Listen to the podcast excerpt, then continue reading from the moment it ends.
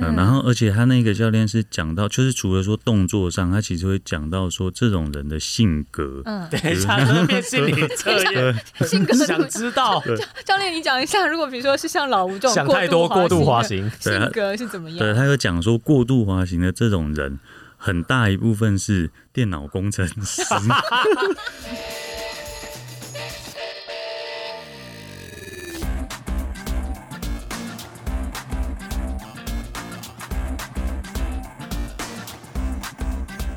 欢迎大家来到运动人的 Pain Cave，我是 Windy，我是老吴，老吴，嗯，起立，起立，敬礼，老师好，教练好，教练好，今天来到现场是我们两个人的教练，怎么办？而且算是我们还很菜。菜的时候，超菜超菜，算是我们的启蒙教练之一，嗯，游泳的启蒙教练。那时候我们好像铁人赛还没参加过一两场，而且对，那是我参加铁人赛之前去上的，真的假的？真的啊。所以那时候我真的不太会游自由式，嗯，可是时过境迁，都已经过这么多年了。我那时候应该已经参加过一两场的铁人，我好像参加过半程的那种。对，try try。但是我那时候也还很不会游自由式。对，就是学了自由式以后，然后比赛都游蛙式。没错没错，我那时候是那个状态，而且我那时候是好像自由式会稍微踢踢水，可是也不太会换气什么的。对，所以他真是我们启蒙教练，是我们的启蒙教练，一日为师，终身还是师。今天要不要把他叫老了，好不好？来到现场的教练呢，当初我觉得可以上到他的课，算是非常的幸运，因为。现在他在这个游泳的领域当中是非常多人的梦幻教练，不但是游泳的教学顾问，同时也是专栏作家，甚至自己的 YouTube 频道里面的游泳教学影片知之爆量，浏览也非常的高，浏览数非常的高，所以今天能够邀请到他，我觉得相当的荣幸。欢迎吴耀宇教练，教练好，教练，你还记得当初我们上课的样子吗？有记得，记得，真的吗？对啊。那我们两个各自的表现是如何？在你的印象当中？印象当中，因为那个班其实就是专班嘛，那时候那个铁人学院。对对，所以其实就是你们算是铁人学院的铁咖，所以印象特别深刻。只有老吴是铁咖吧？我好像三天两头缺课，我我常常出外景就没去。我觉得那时候学费超便宜的，好不好？对，超级便宜。哦，那时候拉法，我那时候贪便宜哦。那时候平均下来一堂课非常便宜，因为那时候拉法铁人学院也是为了推广啦，对，所以他就是招揽大家一起来上课，一起来学习。嗯，他想要增加多一点铁人的人口了。对对，所以我们那时候也算赚到哎，因为那个那时候的价钱现在没办法。上到耀宇老师的课，所以他把铁人学院就就现在没了，已经请不起了。那样那样不是盈利的状态。不过教练自己其实学游泳是非常非常久的时间，你是从小学开始接触的。嗯，其实真的算接触的话是幼稚园大班，幼稚园也太早了吧？太早了吧？对，因为那个时候我妈就是把泳队当托儿所在用，这样子，就是下班再来接回去。所以其实大班的时候就跟着泳队做练习，但是但是正式的训练是从小学三年级才开始。等一下，泳队有收这么小的学员哦？因因为其实我小时候就长得比较高了哦，对，那他就是算是看起来像是六年级的小朋友。就妈妈去讲一下，就说这个有资质，因为其实小谎报年龄就进去了。应该是说小的时候高，其实在很多运动项目里面吃香。都会被看起来是有天分的，对我觉得你妈妈这招很好哎，我也想学起来，就脱音就对了。对，所以是可以在泳队一直待到他下班才去接的哦。嗯，因为泳队如果说是四点下课，然后他练习一下，大概就是会到六点。对，就是因为对啊，都有两个小时这样。教练是免费的托儿所。呃，其实那个时候费用其实真的很便宜，嗯，就是交个那个队费这样子。嗯。你这样子游泳队接下来下学期要爆量了，教练，因为所有爸妈都把小朋友丢去游泳池，父母都发现，嗯，这是个好主意。好像把小孩加入一个什么校队啊，尤其是泳队这种洗洗啊、冲冲、吹吹头发还可以拖很久，然后对，而且洗好才回家呢。对对对，洗好回家还不用帮小孩洗澡了，然后回家也不会吵，没力的 睡觉。好主意，好划算哦！我女儿现在就大班，我好像该来这一招哎。问一下附近的小学有没有在招这个？所以幼稚园的时候开始透过这个巧妙的方式有所接触，然后三年级的时候算是比较正式、有规律的在训练了嘛。嗯，对对。那教练。你喜欢吗？你一直都喜欢待在泳队里吗？嗯，其实还蛮喜欢的。对，因为那时候在泳队的关系，就是一路身材都还不错，哦对，学生时代的，哎，游泳选手身材都很好，都会练出一个倒三角。对对对对对，嗯。可是我记得我们认识耀宇教练的时候，教练有跟我们讲说游泳不会变瘦。你记不记得你有跟我们说过游？泳不会变瘦，你要游泳泳队才会变瘦。哦，泳队会变瘦有种就跟你女儿一起加入泳队试试看。因为教练，我记得你那时候讲说，游到后来，如果不是很强度的去游的话，嗯就是游很长距离，一直游，一直游，一直游，其实不会变瘦。对啊，就是强度比较低，这样就因为我记得他讲过，就是你越练越厉害以后，嗯你就会越游越轻松，嗯，所以你就越来越不耗力，哦所以游泳就就不消耗什么卡路里。没有消耗到卡路里这样子。对，就是你会用一种比较有效率的方式在嗯做这个运动。对，我会问教练说，你一直都喜欢待在泳队吗？是因为我有碰过很多游泳游很长期的人，嗯，或者是像我们铁人界也有非常多的选手，他们一刚开始接触游泳是不喜欢的耶。嗯你记不记得像老吴那个陈泰？啊，吴陈泰，因为他家开游泳池啊，对啊，嗯他就不喜欢，他就说他有有一阵子其实就不太喜欢，因为他有压力吧，我觉得。对，然后像谢生燕 Sam 也是说，就是可能训练太严格了，所以他其实不喜欢游泳，很讨厌游泳这样子。结果他现在都这样对他的学生，不是啊？他现在已经没那么严格哦，他现在比较慈父。对啊，所以其实耀宇教练是一直都喜欢游泳这项运动的，并没有说哦，像其他的一些呃教练或者是选手，他们游一游是会觉得哎，并没有很爱这个运动，你一直都维持着那个热爱的心态。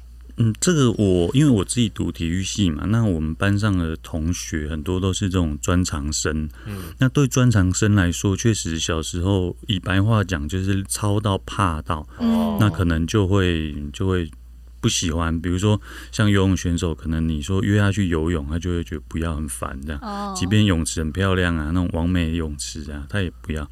但是其实以我自己来说，我会觉得就是游泳这一个运动呢，开启我的整个人生的一个视野。嗯因为其实像我在退伍之前哦，当兵退伍前啊，我只坐过两次飞机。第一次就是国小的时候啊，从台北坐去高雄比赛。嗯第二次的时候是当兵的时候，那个时候是坐我们那个国军运输机哦是，幺三东，从台北坐去台东，然后就是表演。嗯对，因为我那时候是在三军仪队，嗯对，所以就就是做表演这样。所以退伍前其实就只有这坐两次飞机的经历。那等到退伍之后啊，因为开始接触了这个游泳教学之后啊，等于我让自己做一个这种叫参与观察法，就是我把自己变成学员，嗯出去国外的游泳教学系统学习。那就因为这样子呢，就是开始就是去，比如搭飞机去香港、新加坡，然后 L A，然后澳洲这样子，就是开启了我这样，嗯，就是不同的视野这样。哦，老师都拜师拜到国外去了。对啊，而且我觉得老师跟就是教练跟他妈妈，就是你们整个家族的性格都很淳朴单纯呢。就是妈妈为了脱音，然后把小孩送去泳队，然后教练为了坐飞机，所以选择，所以热爱游泳。你们很可爱。因为可以坐飞机，也不是啊，也是个好工作。拓展视野啦，拓展视野。但是你不觉得教练刚刚讲说啊，以前只坐过两次飞机，就也太可爱了吧，教练？就是记忆点比较容易记。但是其实我印象很深刻，是我那个时候为了做教练培训啊，那那个时候去去就是去 L A 跟澳洲的时候啊，哇，在座我的同学大概二三十个，那间教室全部都是来自世界各地优秀的教练，嗯有什么加拿大的、啊、美国的啊，还有以前是美国的奥运选手退役的那种，所以就是其实就觉得很。不知道很有成就感，丰富自己的人生那种感觉。你觉得会看到很多顶尖的运动选对对对手，对很多运动人在那边。嗯，我觉得教练很仔细认真呢，因为其实通常投入教学这件事情，你看像现在台湾的健身教练也很多，游泳教练也很多。那尤其是嗯，如果你游泳是教比较基础型或者是幼儿型这种启蒙的话，也许并不需要去。不需要到出国进修这个地步是。的，对，所以我觉得为了教学而出国进修，还去那么多的地方去观摩学习，也要投资很多成本在里面，对啊自己的时间跟金钱都是。嗯，对，这是大概已经进行游泳教学多久之后去世开始去世界各地取经啊？嗯，其实我从事游泳教学是呃大一暑假，哦，这么早哦。嗯，其实我大一上学期的时候啊，就是我们的教授，我们体育系嘛，体育系的一个老师。那因为体育系老师会接外系，就是我们统统称这个体育系以外的科系都叫外系。嗯他就教一个外系的嗯学姐，就他怎么教他就教不会。那他就说叫叫我们这种反正大一新生嘛，就来你把学姐教一教，啊，不然他不就是会被当掉了这样。嗯那其实那一那一次的这个经验啊，让我受到很大的冲击，就是我觉得我自己，嗯、不要不要说真的很会游，但是我居然连这种呃蹬墙漂浮这么简单的动作啊，我没有办法教会他。对，那所以这一个这个经验啊，让我那个暑假去到泳池，我想要学说怎么样把我觉得很简单的一些动作，把它转换成文字。嗯或者是语言，然后就是以教练讲叫指导语啊，嗯就是怎么样让学员可以理解你今天要他做什么动作。对，那所以就是从这样去开启了游泳教学的这扇门。其实我在去国外受训的时候啊，我的那个教练跟我讲过一句话，他就是讲说，你要把所有来找你学的人，你都要认知他是有才能才华的人。嗯，那举例来说，像 Windy 那时候来跟我学游泳，他可能他不会自由式，嗯，对，那但是他是很出名的外景主持人。哎教练怎么这么会聊天？对，我都有看你的节目。是对等下那都几年前的事了。对，那所以就是说，不不能说啊，你你什么都不会，你你就是怎么教都教不会，然后去嗯、好像就是责备啊、否定这些都都不行，因为其实就是这个就叫文道有先后嘛，术业有专攻，对，就是我只是在这一个领域上比你多一些经验，但不代表我就是比你多高明。嗯对，那所以我就是要想办法把我会的东西转换成你能吸收的这个方式，让你学会，让你做到。身为教练的专专业大概就是这样子，对要让能学生能够理解。对，讲是这样讲，可是其实有很多的运动教练，他自己也许是运动很强，或是某种专项很强，但并不表示说他很能够用呃耀宇教练刚刚说的指导语或是教学语，这个也许不见得每一个能力人强跟教学能力真的是两件不同的事。真的是两件事。那耀宇教练就是有这么多的进修机会，然后也去观摩了很多不同国家的这个教学。据我所知，你自己的这个教学系统其实也是有分像成人教学系统，还有后来是针对铁人的铁人教学系统。成人教学，铁人也很多都是成人，所以成人跟铁人有什么不一样不一样的教法吗？对，这一个其实我那个时候在我。嗯，就是我读这个研究所前呐、就是我都觉得说，诶，两个是一样的啊，成人就是铁人啊。现在来比铁人的很多都成人嘛，因为以前那个时候就是小铁人没那么多了。嗯但是后来我就是在跟我的指导教授在，他就问我说论文想做什么题目啊，然后在聊的当中，我就跟他说哦，我现在主要都是做成人游泳教学啊，铁人游泳的教学。那他一句话点醒我，他说其实成人游泳跟铁人游泳两个是不一样的东西。那我因为他这句话，我才去思考这中间到底有什么差别。嗯，对，那其实就是我嗯、呃学习的过程中是，就是刚退伍那时候，最早是接触成人的游泳教学。那成人的游泳教学，它就是比较针对成人初学者。嗯，对，就是说，嗯，有一些成年人，他可能比如说他做其他路上运动对他来说强度太强啦，哦，容易会受伤啊。那游泳呢，可能就是他最好的选择，哦医生都会这样建议。嗯，那也确实就是说，其实我们人在水里，因为浮力的关系啊，嗯那尤其你游自由式的时候啊，就是身体做这个叫 body rotation 这样转动的动作的时候呢，你的脊椎会被舒展开来。嗯对，所以就是你会游完觉得整个人很放松、很轻松。对，那其实成人游泳其实就是主要针对这种想学会自由式。那铁人的话，它最大的不同就是第一个有关门时间，嗯第二个有比赛日期的压力。嗯对，因为他为了比如说我们下礼拜五就要下去垦丁好了，对，那他就是可能他半年前就要做准备了。嗯那他这个当中，他就是一定要游完，比如一千五或者一千九。那他就要去自己想方设法去完成。那自己也可能找了一堆资料都没有办法的时候呢，就只能来找我们。那我们但不是只有把他的动作做好而已，其实啊，铁人游泳啊，它包含了三个三个区块。第一个就是他的动作的技巧跟技术，嗯，第二个呢，就是我们俗称叫吃课表或练间歇，嗯，就是说怎么样去堆叠他这个嗯能力、肌耐力啊、心肺耐力的部分。那第三个就是开放水域，因为嗯，铁人都是比开放水域嘛，要要么就是入门级都是活水湖，嗯，对，那肯定是海泳，就很多人就会怕，所以铁人就这三个区块你都要去做到。那成人可能他只要把动作的这个技巧啊跟技术做好就可以了，让他学会就可以了。对，那其实，在我我们的教学经验当中，会觉得就是成人他如果只是想学好游泳，有时候他的可能请假率就会比较高。哦，那铁人因为他就是目标很明确，目标取向，对不对？但但是有的铁人像我这种目标很明确，请假率还是 你就是工作比较忙碌，对，因为出色的外景主持人 没办法感到心虚。但这个是他们在需求上面的不同，所以他们循序渐进跟他们强度上的不同。可是，在动作的调整上面，其实是相通的吗？嗯，其实一个很很好很专业的问题，就是说成人游泳啊，许多人的认知会觉得说，很多人他的这个呃学习的管。道，比如说像看 YouTube 啊，网络找文章这样子。那从 YouTube 上面看，可能会觉得说，哦，这种泳姿就是一个很好的泳姿。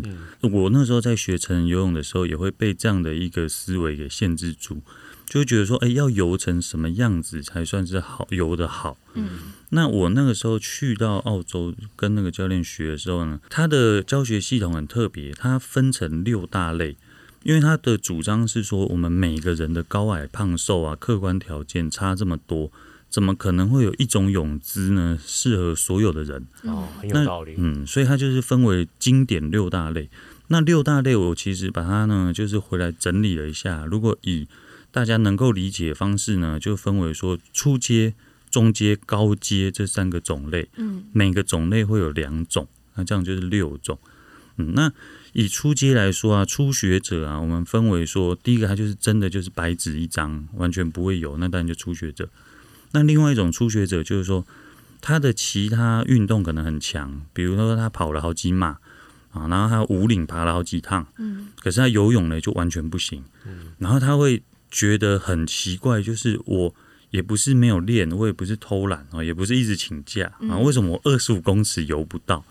对，然后但但是确实就是会会有这种状况，而且我们真的会就是因为那个教练的教科书上写说这些人会问这样的问题，嗯，就真的就有一次有一个我们学员就跑来我们办公室问了一样一模一样的问题，只差别在他用中文问，书上用英文 写。Bible 哎，不是这种人超多的好吗？因为我们常常要拱跑友说说我们来参加铁人三项，他说我不会游泳啊，嗯，可那个跑友都跑很快，对啊，对，就是路上无敌的那种，但但我水中就是一条虫。老实说，我原本以为这个会是台湾的一个普遍问题，因为嗯，早期的教育可能虽然我们是岛国，但是比较不鼓励水域探索，导致于我们的这个游泳。平均对大家而言是相对难的一项运动，因为大家都会说，而且我们的基础教育的体育课很少会有安排游泳。对啊，那因为玩水，大家就会说要去海边危险啊，去开放水域危险。但是刚刚教练耀宇教练是说，哎，西方就是人家那个用英文写的问题，其实也是一样的。所以其实，在各地世界各地都存在着这样的状态。对，而且很有趣的是，刚刚讲的是初阶嘛，它中阶有一个就更经典。它中阶分两类，哎，我说一个很经典的是说，他说呢，有一种人哦，是他他游泳的经历是可能小时候，嗯，就是说学生时代这样子，然后呢，他中间比如说他求学啊、工作啊一段时间就没有再游了，那现在被推坑铁人赛又要开始在游，嗯，他就是去检索他以前学生时代的这个记忆来游，然后呢，这种人的游法呢就会是脚踢的很多，嗯，然后手好像是搭配使用。啊，因为以前的学习历程呢是先拿浮板踢水，对，然后可能只学到了滑手啊，然后换气还可能就已经没有印象，嗯，所以就会出现说脚踢很多，然后手搭配后面的就被那个数学老师借课走了，对对对对对对对，来不及学，对，然后就真的回到台湾，哇，很多学员就是这一种，就是脚踢踢踢拼命踢，然后手搭配用这样，嗯，对，那中间有另外一种，就是说可能他是从刚出街进步上来的。就是呢，他开始学了一些动作之后啊，那他过度的思考，他想说这个手的角度对不对，这个脚这样踢对不对？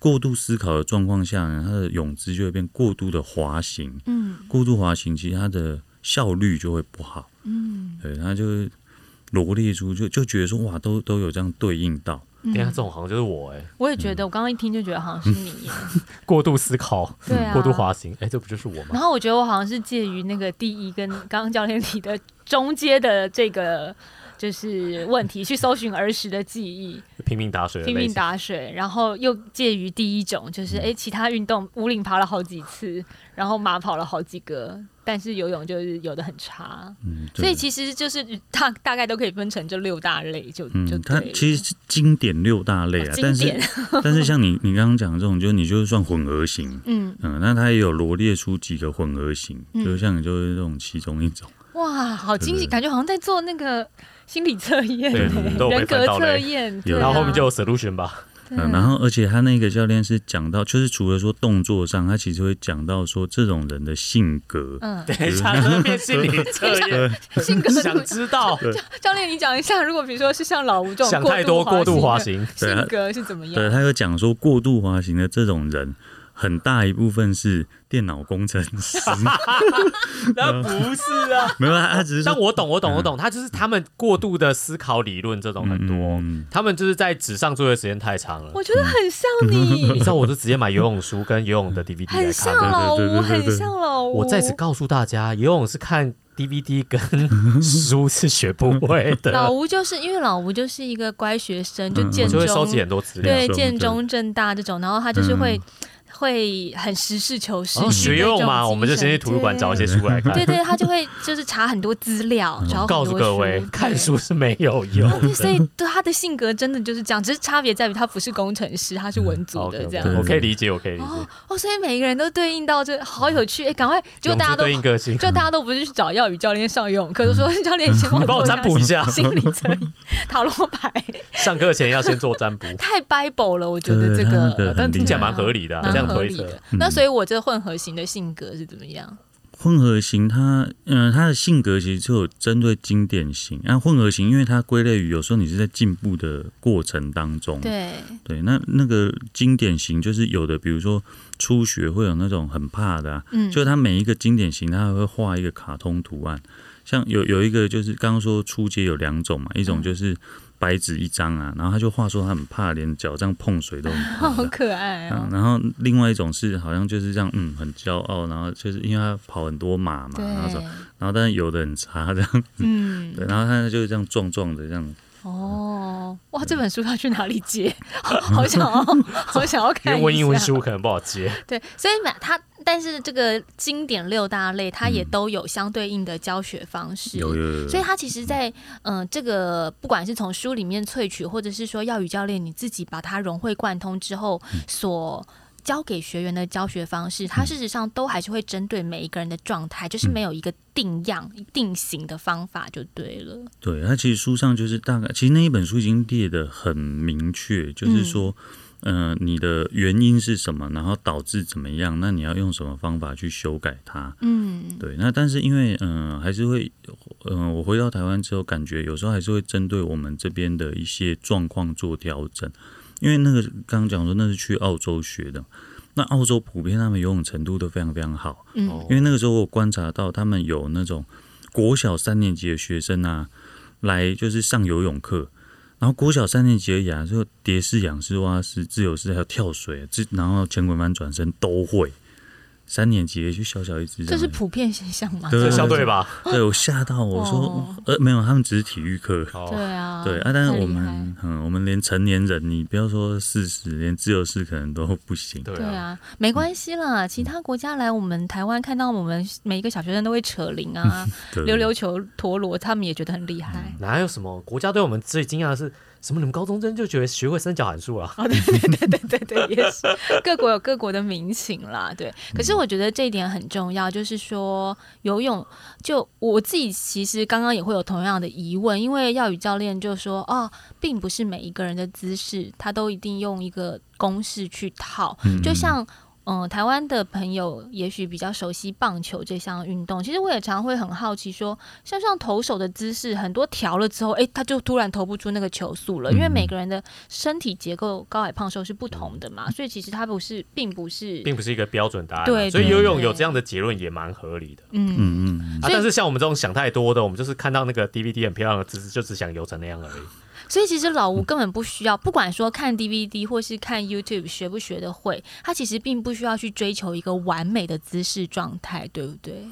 嗯，其实就是说姿势会，嗯，怎么讲？会针对个人的不同啊。嗯嗯，那。嗯，像老吴这种等于就是我们叫什么？文献收集法，对，那嗯，那但是你看哦，我们那种这个文献收集法是说你收了很多相关文献，那你要去筛选，对，那其实以以这种老吴的例子一样，就是说他当然会去搜索各家教学系统的 DVD 啊或书籍，但是呢，其实这这些就就是呃教学系统啊。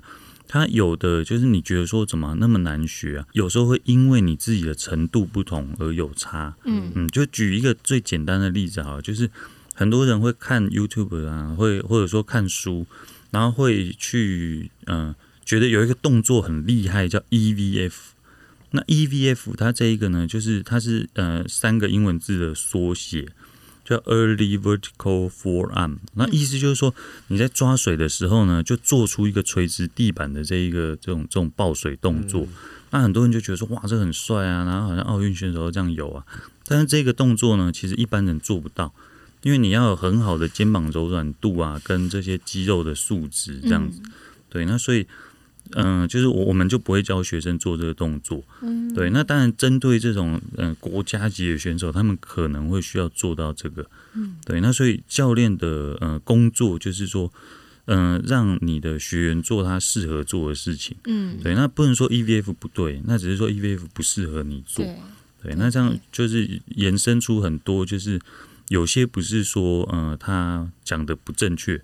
啊，只是说可能不适用你这样子。嗯，对，就是这时候就必须要帮学员寻找一些替代方案。我觉得这才是教练最可贵的地方，是因为就是传授一套教材，这也许很多人都会做，是的。可是怎么因材施教，这才是最难的。嗯，不过题外话是，我觉得老吴像你这种文献搜集型的，你虽然可能没有办法把这些文献搜集到的资料应用在自己身上，但你可以成为一个很好的名嘴。游泳名嘴说的一口好游泳，对对对，你可以比如说要评论一些赛事，或者是评论一些泳姿的时候，你可以去当其实也没有到评论员，没有到这个程度，因为你再继续做文献搜集，继续。累积你的经验，跟继续做文献的搜集。那我要去讲去搜集教练刚刚说那本书，因为这是你的专长嘛，你你的特质就是这样。除了在这个部分要去，其实我觉得教练刚刚讲哦，就是说在姿势上面啊，他。针对不同的状态、不同的人、不同的特质、不同的性格，会有不一样的教学对应。针对游泳的距离，短泳、长泳、超长耐力型的，也都完全不一样。比如说，我们会有一个呃错误的既定印象或是偏见，觉得说，哎，耀宇教练，你是游泳教练啊，你是游泳选手，应该去游泳比赛，对你来说都很简单，都没有什么。太大的那个意外，或者说不需要担心。可是其实你要去练长泳的时候，对你来说也是会有心理压力，跟也需要训练和挑战的。比如说教练你自己就曾经有报名一场一万公尺的比赛，是吗？这个对你来说难度很高吗？嗯，其实那个时候会想报这个比赛啊，也是说因为那个时候去澳洲受训的时候啊，那澳洲他们有一一些就是很。出名的，这就是很著名的这种开开放水域的算是比赛这样子。那其中一个就是说从西澳然后游到他们有一个岛这样子，嗯，那那一个大概要二十几公里，哇，那那个时候就会自己就觉得说，哦，那我有一天也要挑战这一个，那不然先从十公里也开始好了这样子。那那个时候台湾就刚好说就。日月潭嘛，我听你们节目就日月潭呢，他其实前一天呢，那今年是做五 K 嘛，对，它之前有做十 K，来回来回，嗯，没有，他他是绕一个绕圈的路线，嗯嗯，啊，那时候十十 K，那那时候就想说，好啊，不然挑战看看，嗯，对，那就是在练习练习的过程当中呢，就是因为其实太追求这个就是成绩啊这种，然后其实在赛前一个礼拜，大概肩膀就。不太舒服了，那甚至到前两三天，就是已经到肩膀快要举不起来的的地步，很严重。对，所以那一次的比赛其实就没有出赛了。嗯，但是也因为这样的经验告诉我，就是，嗯，你你其实不能一直好像说只注重练，也不是年轻选手了嘛，也不是那种十几岁的国手，所以你对自己的这种保养啊，或者是受伤的处理，其实也是很重要。嗯，对，那也因为这样，我开始去。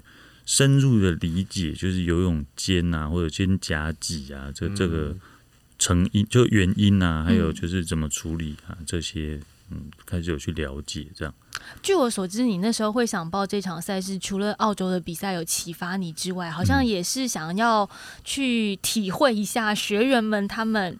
呃，在训练过程当中的痛苦感受，或者是说，因为对耀宇教练来讲，假设我们以铁人赛赛为例好了，一千九对教练来说一定都觉得很轻松嘛，三千八也 OK，三千八也 OK 嘛。可是如果是对我们一般人来说的话，可能觉得，哎呦，从一千五到一千九就已经是个坎了，再要到三千八也是个坎。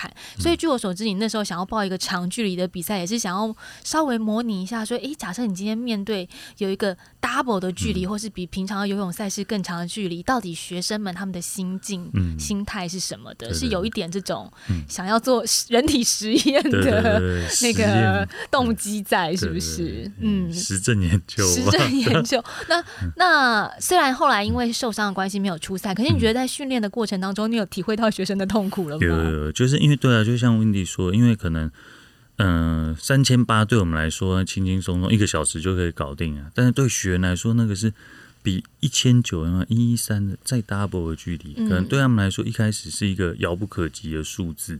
那所以我那时候也觉得说，哎，那那找一个十公里。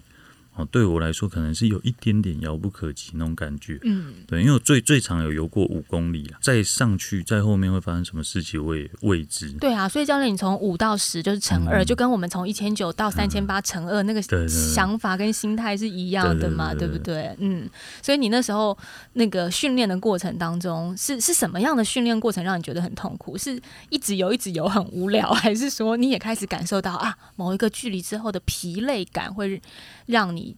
必须要去调整某一种体能的分配，或是要加强哪一个部分的肌力呢？嗯，其实那时候说练到很痛苦，其实还好，因为就是嗯，其实觉得蛮新鲜的啦。因为那时候除了说开始就是规律训练之外，然后还会搭配一些激励训练嘛。嗯，那那时候其实就是因为你你有时候让人家知道你要做这件事啊，就是别人也会想帮你。嗯嗯，那那个时候甚至就是有一些。铁人选手会跟着你，想要就是帮助你、push 你嘛，跟着你一起练这样子。嗯，对。那那时候，这才不是帮着你吧？这想给教练好看吧？我觉得是一种 差不多类似这样。你看看 UCCU，对对对。而且我觉得是一种有点看好戏，或者是想要反过来稍微超爆教练一下的心态。爆教练，对对对。但他们就有给你很多帮助，这样。学游泳水中训练很重要，可是其实耀宇教练也有在专栏文章当中提醒过大家，路上。训练也是不能少的，因为有很多路上训练其实是会帮助我们在水里的动作记忆的，对吗？嗯，对对对。嗯，比如说我们可以做什么样的动作来练习呢？一开始呢，就是我自己一路的心境上面啊，就最早最早大概二零一二那时候，那时候的想法就是会比较偏向说。啊，水里就应该水中练啊，嗯，因为它等于说，其实我们这种运动有一个叫专项化，对对，那当然就是你游泳要进步呢，比较直接，当然是就专项化的练习。对，那重训或者说这些嗯，我们讲阻力训练啊，或者陆地上的训练，它其实会有起到一定的辅助作用。那以往其实我就是等于说一直在找说哪一种这种重训的说法比较能够跟游泳呢，算是比较结合的上。对，那以往人家都会就是就是外面会谣传说啊，耀宇不讲不讲重训啊，耀宇就就是觉得把动作做好就好。那其实那个时候我会觉得说，因为我没有把握的事情我不讲。对，那但是最近呢，大概对最近我我这呃几个月前，我去拿了一个证照，嗯，它叫 RTS，就是阻力训练，嗯啊，那这一个我就很很能够接受，因为其实这一个我当初为什么会被这一套这个训练吸引啊？就是以往我在跟学员讲说这个台这就是台背的动作的时候啊，然后我会跟他们讲说，哎，你就动三角肌就好。哦，那不要动斜方肌这边，听不懂。对，其实我我要难掌握。嗯，我我要他做的是说你不要耸肩。嗯，但是我就会这样跟他说。但是后来我才知道我这样的说法是错的。对啊，因为当你的手背啊，大手背，你只要这样子做大概十五度以上的时候，这里它一定会动。嗯，你觉得它是这这个这个动作，嗯，它那个是斜动的，就有一个主动肌群跟一个斜动肌群。对，那所以认识了这一套之后啊，就开始去。深入了解他，然后听他的就是教练训练，嗯，那会发现说有些东西是高风险动作，就是最好不要做，啊，有些就可以经常的做，对，那像问问那个维尼问说，那是哪些动作是比较建议的？可那其实像我，我会觉得说，就是我们叫滑索啦，因为叫 cable，就是那种拉的，嗯，但是这个拉的呢，有些人这样拉之外，他往后拉，对，往后拉，其实这个就是高风险动作，哦，就把那个拉杆往脖子后面拉，那样其实蛮危险，嗯，颈就是颈向后的这样拉，对，但是很多人会觉得说这样很有感觉啊，但是其实它算是高风险动作，所以其实我觉得应该讲，不管是专项的训练，还是所谓的辅助训练，它都需要有专业的人在。旁边做指导，其实应该说有效的训练，不见得是动作的选择，而是教练的选择 跟正确的选择，对不对？当他正确的时候，他才能发挥你原本想要他发挥的效果。选择比努力重要，选择比努力重要，真的。所以刚刚提到那个教练，他你自己在这个训练的过程当中，就是准备那个一万公尺的比赛的过程当中，也有获得很多的成长，然后把它回馈到你的教学体系上。那后来也是为了同样的原因。而开始入坑到铁人三项的比赛当中吗？因为游泳教练自己还要来比铁人三项，我觉得这钱也太难 赚了。因为很多铁人学生啊，铁人学生太多，是你主动愿意这么做的，还是说被学员推坑、被学员呛瞎说教练你不懂我们的痛苦啦，我没有时间练游泳啦，我三项教练你只练一项的人不懂，我们练三项真的很忙，是有这这有这个状态吗？还是说你主动就想说？学员他们到底为什么没时间练游泳呢？我来体会一下。其实温温你讲那一段应该是学员心中的对，但是他们不敢直接讲出来。大家还是蛮尊师重道的。但确实那个时候一开始我是被找去接力嘛，就因为确实游泳算是铁人三项门票，很多人就是门票都拿不到。嗯，那一开始是被找接力，那接接接接到甚至三点八都接过啊，二二六都接过。嗯，然后那时候我记得是第一届的 CT。然后还拿了一个第一名，接力的 第一名。对，那后来就觉得说，一直玩接力也不好玩啊，就是就看着大家这样玩，哎，觉得说，哎，那自己来玩一下。那所以先先从五一五开始，嗯，对，然后五一五完，当然再就一一三的这样。对，那二二六是还没有尝试过了，因为那个时候。觉得二六会没有生活品质，因为太多要花太多时间训练了。你那教练会有偶包吗？会觉得说，其实你今天也不太想练，因为你游泳那么快，不管怎么样，后两项都会有充裕的时间完成，不会被关门。但是为了不要差学员太多，所以还是得练。就一直被学员插赌说：“教练，我们来，我们来。”我来比。其实我觉得耀宇教练非常无私，就像今天在节目里面，教练分享好多，你看他在那个 Bible 上面看到的这些系统啊，什么都直接告诉，还帮我们来占卜一下。对，然后因为我看了很多教练的专栏文章啊，还有教练在 YouTube 上面那些影片，事实上教练几乎是把所有的细节啊，把很多精华都直接讲出来了。对，但是对很多教学的教练来说，这些 know how 事实上是一个商业的，我们讲商业机密也好，或者是想自己。己个人的资源也好，可是教练其实都直接在 YouTube 上面都拍出来，然后都讲出来，这样。确实，我早期自己的想法也是这样，就觉得说这这种就是嗯，就是自己的 know how 啊，怎么可以这样？就是要教也要交给付费的学员嘛，对对。要教也要交给。嫡长子，嫡长，要传家的这样子，对啊，也要交付费的学员，所以后来怎么改变想法？因为后来会觉得，就是这个算是说，在这个嗯教练这这一行当中啊，慢慢的一个心境上的转变，因为慢慢认识的人越来越多啊，有些学员其实真的都是他业界很很顶尖的一些一一些人。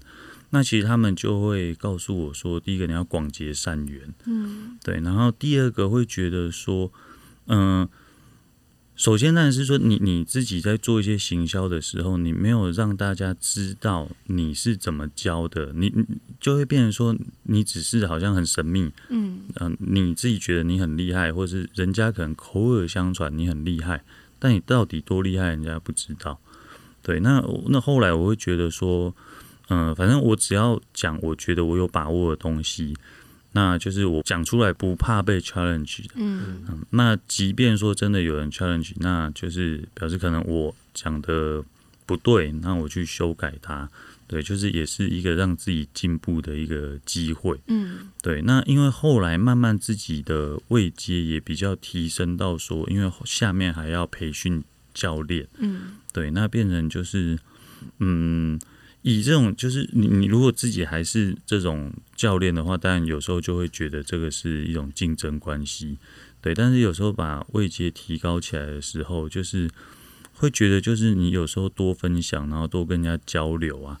嗯，就是自己的收获会更大，因为每个人都是在学习、分享跟调整。嗯嗯，对，所以耀宇教练也是因为这样就乐于分享。我觉得还有一个很大的原因，就像老吴说的，对，看 DVD 学的会游泳的话，你就继续看 了。对就是我们看 YouTube 就可以学会游泳的话，还需要教练吗？就是耀宇教练拍了影片，我们看完，我们还是不知道自己哪边要调整，所以还是要上课，还是有需要上课的，还是要上课的。对，所以回到刚刚说，呃，如果耀宇的游泳学校在。教学系统上面，这个系统化教学安排的话，比如说是会先帮我们老吴做性格上面的测试，先先来动作解析吧，都都还是会先做动作解析啦，对不对？嗯，其实我们分团体班跟个别班，个别班因为会想上个别班，一定他有就等于是我们叫克制化教学了。嗯，那这种当然一来就是会分析他泳姿，嗯，那针对他有的就是欠缺的部分，然后去。告诉他他现在做这个动作原因是什么？那我们怎么解决？然后就是帮他这样调整。那以因为团体班毕竟人会比较多，所以他会有一个既定的流程安排。对，那其实这个内容啊，不管个别班或是团体班啊，其实内容上都是会融合三个部分。一个就是我刚刚说最早成人。教学的就学到的东西，嗯，那第二个是铁人游泳这边啊，受训学到的东西，嗯，那第三个我会结合以前泳队时候受训，呃，泳队时期啊，就是训练的一些动作，嗯。嗯，因为这样从泳队一路从泳队成人到铁人的，我会发现有些动作其实就是我我可以把它解释的更完善，嗯。嗯，比如说叫单背游就好。单单手滑这个练习嘛，单背滑手这样。嗯，那其实以前泳队就觉得说，哦，就是这样单手滑。但是后来我最近才比较，哎，比如说，就是慢慢慢慢知道说，单背它到底要做什么。嗯，然后它有哪些，就是比较可能说，嗯，针对初学者他要练什么，针对进阶的人他要练什么。嗯，对，就是它的整个的功用啊。就是更能够理解透彻这样。嗯，我懂，我懂，我懂。工程师性格就想知道你叫我做这件事情是为了什么？嗯，练完以后我可以得到什么，而不是只有叫我一直练这样。哇，我觉得你你其实。如果好好认真上课的话，会有非常长足的进步，是不是？对，不要再做纸上谈兵的 纸上谈兵的资料搜集了，好吗？找一个专业的教练，好好学游好好解析您的动作。对，因为其实我相信，呃，很少人会去思考，说我在游泳的学习上面，什么叫做系统化？嗯那大家觉得系统化，它只是啊，也许循序渐进，越游越快，就叫做系统化。但其实今天耀宇教练给了我们一个不一样的。概念，那这个概念它是，我觉得有点像，就是好多个观摩，就是你去国外观摩了这么多的教学经验之后，我们也做了不同的观摩。那如果有兴趣的朋友，当然呢，你也可以像老吴一样做。所谓的资料搜集、文献搜集，你可以到 YouTube 上面，耀宇的游泳学校有很多的不不不，可是你已经会游泳的话，看到那些 Tips，你就会觉得哦，对啦，我觉得有些还是非常有用，还是很有。而且我们也常常会说，他还是要做一些意向训练啊，对不对？你看了影片，你自己也是可以做意向训练。不过重点是看完要去练啊。对，看完之后，所以我才说，你可以到 YouTube 上面，耀宇的游泳学校这个频道，你先看了影片，然后请报名到 FB 耀宇的游泳教室，实际。的报名学调整才能够落实，因为我觉得游泳也有一件更难的事情，是说我们看了这些动作，我们自己知道要怎么调整了。可是你在水里面，你的动作表现跟你想象出来的是不一样的。我以为我游的很帅，其实其实没有，不是那么一回事。对，因为我们在水里，我们其实看不到自己的姿势。它跟你骑车，你可以有一面镜子对着训练台，或是你跑步的时候，哦，你可以就是看到自己的脚，看到什么，其实不太一样。我觉得。游泳就是我以为我已经这么做了，我以为我已经深前臂了，其实我没有。我以为我没有那个就是手肘抬太高了，其实我有之类的。所以我觉得真的还是需要比较确实、比较扎实一些的教练的这个教学方式，比较能够让我们有所进步啦。对啊，今天也谢谢老师来，感恩我们的启蒙教练。对呀，我们的启蒙教练，然后现在我们就是都上不起他的课，没有空，请给折扣码好吗？教练，你知道那个倍数差多少啊？请给折扣码。希望我们也可以把游泳融入我们的生活，不要再害怕游泳了。对，而且也不是只为了比赛这件事情，是喜欢游泳这件事情。对啊，我觉得台湾人很需要，毕竟我们是个岛国呢。是啊，是啊，有朝一日我们也是要游泳环岛的嘛，对不对，老吴？